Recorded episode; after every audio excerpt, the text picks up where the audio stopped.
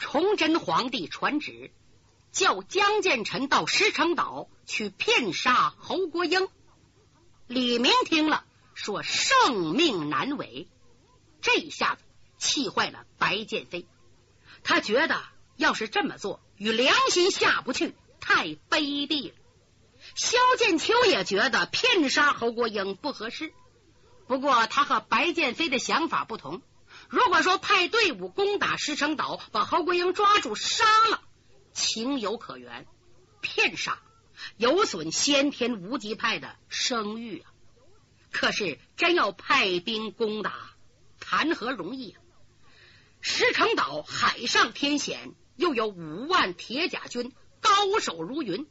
你就派精兵数万，也杀不了侯国英啊！江建臣听了，恨不能揍李明几拳。李明一看，噗呲一乐：“哎呀，三位，您别上火，您仔细琢磨琢磨我的话。我刚才说，请万岁恩准相机缓图就是了。您琢磨琢磨这句话，提醒白剑飞。他哈哈一笑，好好好。”生命难违，哎，就请他恩准相机缓图吧。萧金秋乐了，这个鬼小子法都绝了。就这样，请来老驸马冉兴，叫他回复圣命。冉兴是个老实人呐，满口应允，高高兴兴的进宫了。等把这番话跟崇祯一说，崇祯气坏了。玉故丈啊，你太诚实了，受了他们骗了。请想。光相机行事就没有准确的日期，相机行事十年八年都是他，再加上缓图，那更是遥遥无期了。他要缓个三十年五十年怎么办呢？嗯嗯，对呀。冉兴一听啊，傻了。就在这阵，曹化淳慌慌张张走进来：“启禀万岁，刑部侍郎黄可赞有本，有一年轻武士声称杀了杨鹤。”他到刑部投案自首，请旨定夺。崇祯一听，颜色更变。哼，果不出寡人所料，江建臣情愿一死，也不愿去骗杀侯国英。哼，寡人失算了。冉兴一听，吓坏了，心想：哎呀，江建臣呐，你怎么能投案自首啊？呃，万岁开恩，念江建臣往日功劳，请开恩。嗯，玉故丈，你先到刑部查明此事，寡人随后就到。皇上想我亲自见江建臣，看你跟我说什么。袍袖一抖，他回后宫去了。冉兴心急如火，匆匆忙忙的出后宫，直奔午门。刚到午门，一抬头，有俩人在这等他呢。谁呀？缺德十八手李明陪着五凤楼在金水桥畔等着。冉兴来到切近，唰把脸就撂下。凤楼啊，你三叔也太不像话，怎么能到刑部投案，惹得万岁龙颜震怒？这不是诚心示威吗？这样一来，后果更难收拾了。哎呦，我的驸马千岁！别急啊，听我李明说几句。您错怪人了，投案的不是我师傅，是那个任性不懂事的我的小师姑李文莲啊！怎么又出个李文莲呢？嗨，人本来就他杀的，是我师傅自己揽过来了。哎呦，这都乱套了！你们等着，我赶紧奏明圣上，别让万岁去刑部。说着，冉兴噔噔噔噔又跑回去了。书中暗表。女屠户李文莲对江建臣一片痴情，认可替他死，故此他不顾雅叔的劝告，到刑部投案去了。这边投案，刑部有人通知李明，李明和五凤楼急坏了。哎呦，你怎么跟乱搅和？这事情越搅越大，可是又无处插手，这才等着冉兴叫冉兴通知皇上。随后，五凤楼和李明。赶奔刑部，到这一看呢，门前围了不少人。怎么？李文莲在这打了半天了，伤了不少人，围观的挺多。他们一眼瞧见江建臣已经化妆成老年人的模样，在门前徘徊。一见两人来了，慢慢的凑到切近，压低嗓音说：“嗯，这个女屠户太也可恶，偏在这个节骨眼上给我添堵。若不是怕他师傅不讲理，我真想宰了他。嗨，您别说这个，他也是为你好，已经摊上事了，不要紧，咱们到里边见见里边的大人。还好，原来的刑部尚书啊，是魏忠贤死党。”已经被抓走了，现在换了个临时代理的。这个人呢，官拜侍郎，叫黄科赞。黄科赞呢，和李明的父亲李经文是同科进士，两家挺好。就让李明带着师傅大哥进了刑部衙门，先拜见了黄侍郎，把事情说清，然后来到前边班房，干嘛？想看看李文莲干什么呢？还不敢露面。躲在暗处往那一瞧啊，哎呦，把李明的鼻子都气歪了。只见女屠户李文莲，嚯，穿了一身新衣服，头戴紫色五升公子巾，紫色花袍上绣大朵牡丹花，葱心绿的长裤，高腰粉底皂靴，精神焕发，大马金刀的坐在班房中的一把太师椅上。班房里就这么一把椅子，他往那一坐，李明心的话，这小姑奶奶。哪是来打官司？分明向上级官吏到班房视察来了。就听女屠户在那喊：“哎，你们头儿怎么这么难请啊？人去了好半天也不见他的鬼影子，把大爷干在这儿了。茶水点心要啥没啥，你叫我怎么蹲在这儿？我可告诉你啊，大爷是刺杀三边总督杨鹤的正凶正点子。”不把我伺候地道点儿，大爷不高兴，跺脚上房一走，这人命关天的血案，叫你们这帮小子替我背着。再看几个捕快啊，被打的鼻青脸肿啊！女屠户揍的，女屠户一骂，这帮人不但不生气，反而作揖打签陪着笑脸。哎呀，回大爷，我们的头啊叫毛金长，外号人称金毛猴。嘿，狗朋友，最近硬汉。要是见到大爷，你还能不上赶巴结吗？大爷别急，他这就来了。女狐一抬手，呸，给这捕快一个嘴巴，打那捕快一咧嘴，没敢挨呀。哼，大爷不听你这破话，我要真的，拍子快端水上点心。哎，好了。江建成不由得摇摇头啊，哎呀，怎么这么胡闹啊？就这阵儿，有人传话，哎。头来了，头来了，快快闪开闪开！紧跟着四个小捕快簇拥着一个彪形大汉走进班房。这个人呢，就是班头金毛吼啊，有个三十七八岁，身高七尺开外，肩宽背厚，虎视生生。你想啊，在这当班头，净说上句了，净打人了。早听手下人学舌，没进门已经气得眼睛睁得溜圆呢。怎么？只见他坐那把太师椅上，竟坐了一个二十岁不到的俊美少年，不由得大吼一声：“嗨，死贼球，快给老子滚起来！”说着，呜，蒲扇般的大手向女屠户当胸呜抓来了。你想啊，女屠户再泼辣，到底是个女孩家呀，前胸禁区。能让人胡乱抓吗？可把他气坏。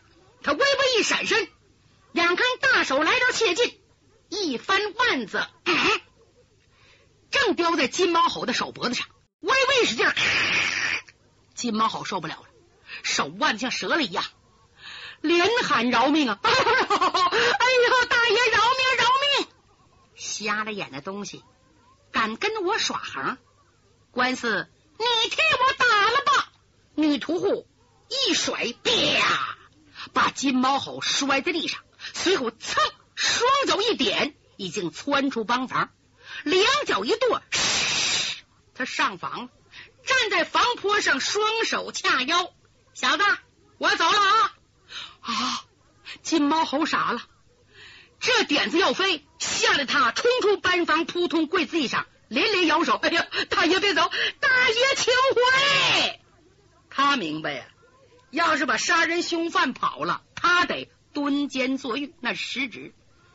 就在这阵，刑部侍郎黄科赞从后堂赶了出来。见此情景，抱拳拱手：“哎呀，少侠，请留步，快请下来！手下人得罪了你，我替你罚他们就是。”女屠户本来不想走，她就是为了抖抖威风，吓唬吓唬刑部大班的金毛吼。一看金毛吼跪地下，请他留下，捕快跪了一大片。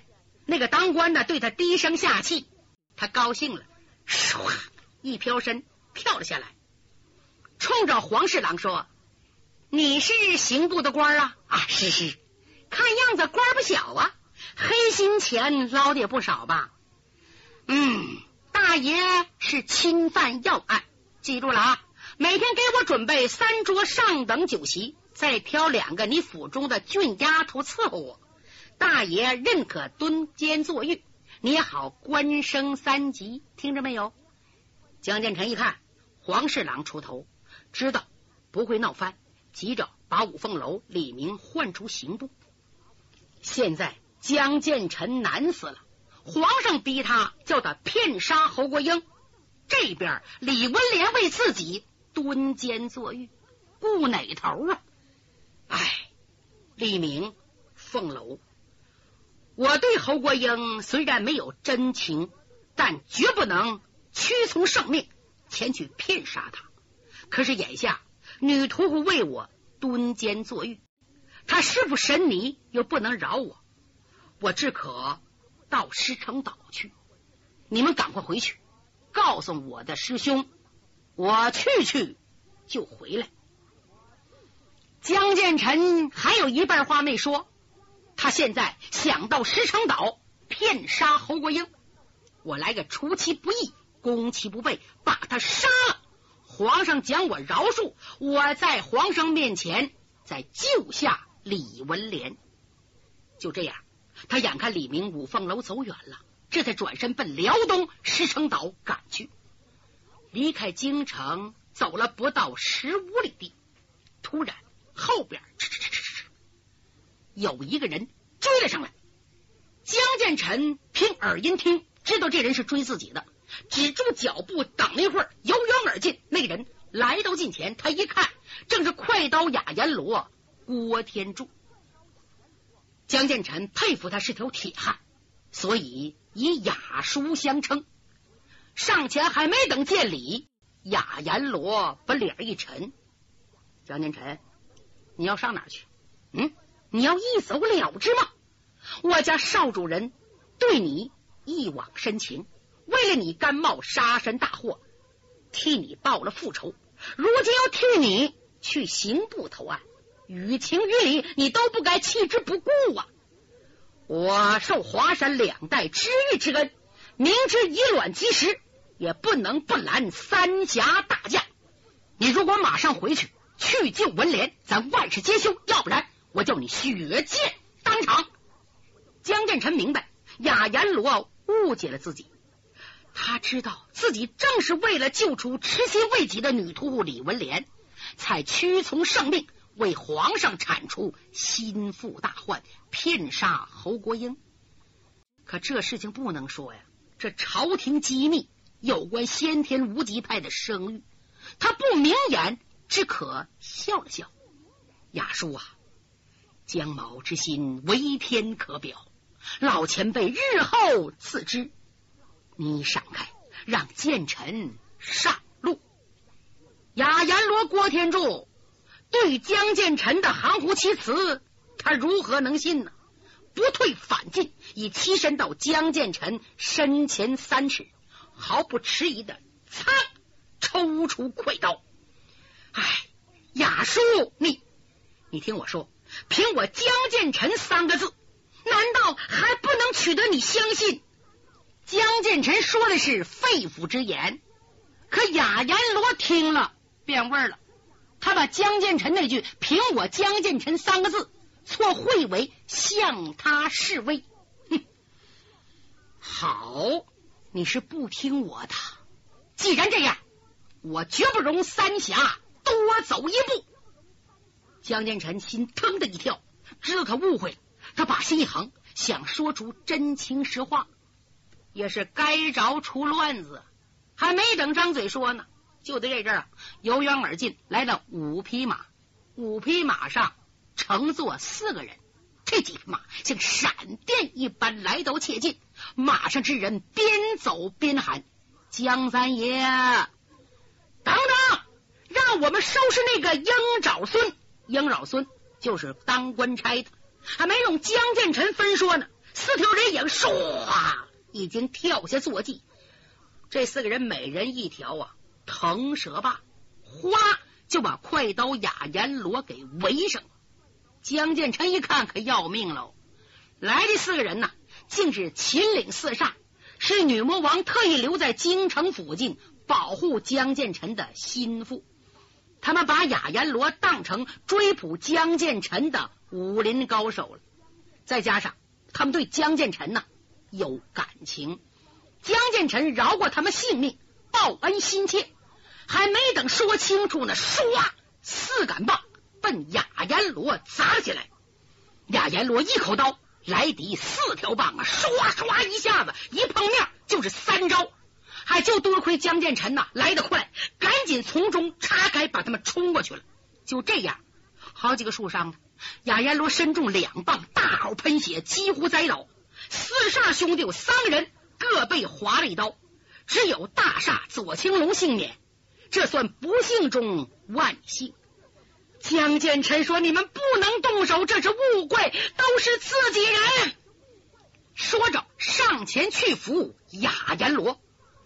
雅阎罗、郭天柱哼了一声：“江建成，你等着，我找我的主人去。”噌，一提真气，落荒而走。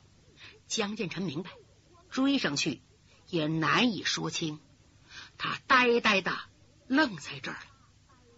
秦岭四煞那哥仨伤都挺重啊，虽说是铁汉呐，上马都费劲了，还得老大左青龙一个一个的把他们扶在。马背上，最后剩一匹马。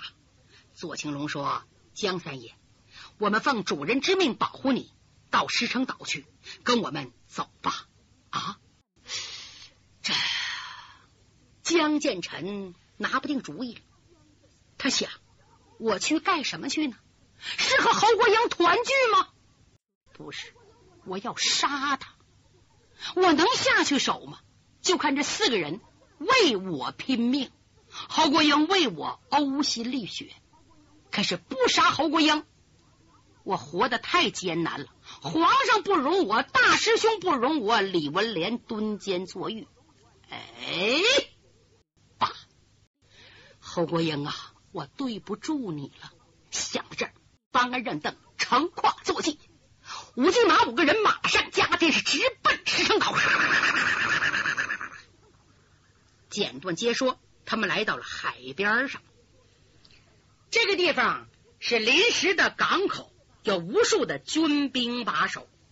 瞧见了秦岭四煞，上前施礼：“哟，四位爷回来了。”嗯，赶紧往里边通禀，告诉我家岛主，就说江三爷来了，快准备大船，时间不但乘风破浪，来了一艘大船。江建成弃马登舟，大船。在海中行驶，水波万里，碧浪扬帆，很快来到石城岛的沙滩上，下了锚，搭上跳板，蹭蹭蹭，众人下了船。江建成抬头一看，可了不得了，这座岛子修的固如金汤啊！随着地势高矮起伏，修了一座城，城墙高大坚固，城内屯兵。外边设防，不足半年呢，这座荒岛被女魔王整理的是井井有序。生平傲骨凌人的江建臣不得不佩服侯国英的韬略与才智。他们刚走了没几步，哎呦，就看远处跑了一个人，像小燕一样啊，飞到江建成近前。江建成一看，正是侯国英自己来的。哎呀，建成！我们又见面了。江建成看着他，没说话。秦岭四煞上前施礼交令。侯国英心情很好，告诉受伤的去治病，叫左青龙去休息。随后军兵陆续全都走了。侯国英才伸出玉腕搭在江建成的肩头。江建成心里明白，我是来杀他来。当侯国英的手搭在他的肩膀，他好像挨雷劈一样，身子一晃，想要闪开。可当他的目光落在侯国英的脸上，他的心颤抖了，人也惊呆了。侯国英消瘦的身材，怀揣鹿甲，眼看要降生，那腰比原来粗了两三圈。女魔王侯国英扑到江建成的怀里，建成呐。不要说话，让我好好的休息一会儿。说完，他闭上那双美丽的大眼睛。江建成眼睛湿润了，他把心一横，猛挫钢牙。侯国英啊，虽然我们俩有这段孽缘，可是你也把我坑苦了。为了我们先天无极派，为了大明江山，我不得不如此。想着，他把手掌。慢慢的举起来，手掌上灌上先天无极派的真气，干嘛？他这一掌要印在侯国英的后背上，让他毫无所觉的甜甜的死在自己的怀里，这是他最幸福的死法。他的手已经落下来了，在似挨上没挨上之际，侯国英啊趴在江建成的怀里，腹部顶住。江建成的前胸，府内的小孩啊，突突突这一跳动，江建成像被利剑穿心那么难受啊！侯国英要临产了，他要替我家传宗接代生儿女了。他立刻想到父亲司马文龙一生的遭遇，母亲杨碧云的红颜薄命，自己幼时被遗弃。侯国英对自己生死苦恋，快要坠地的。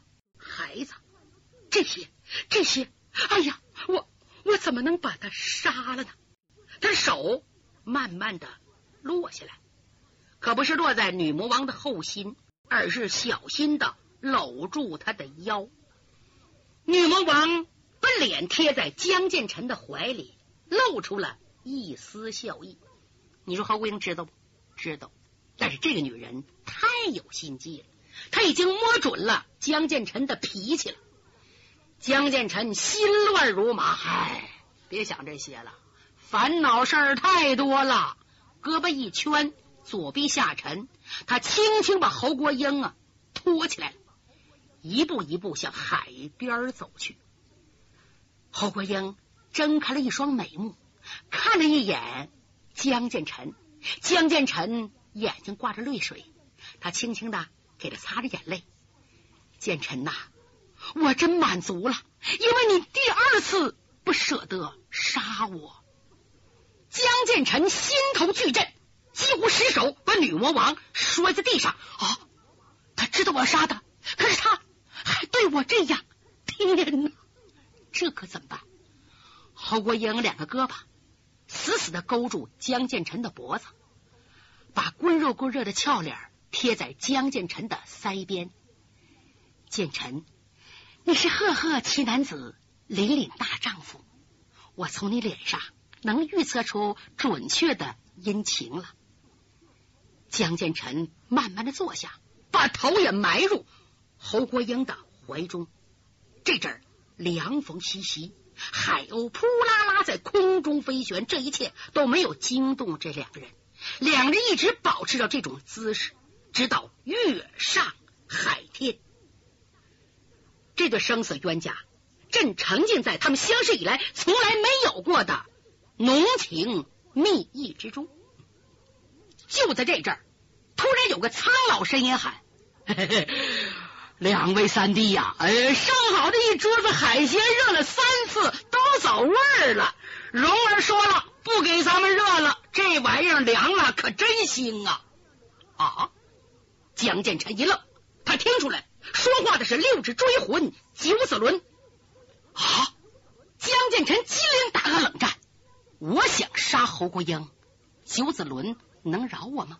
有九子伦，又想到许孝宏，哎呀，我上了皇上的当了。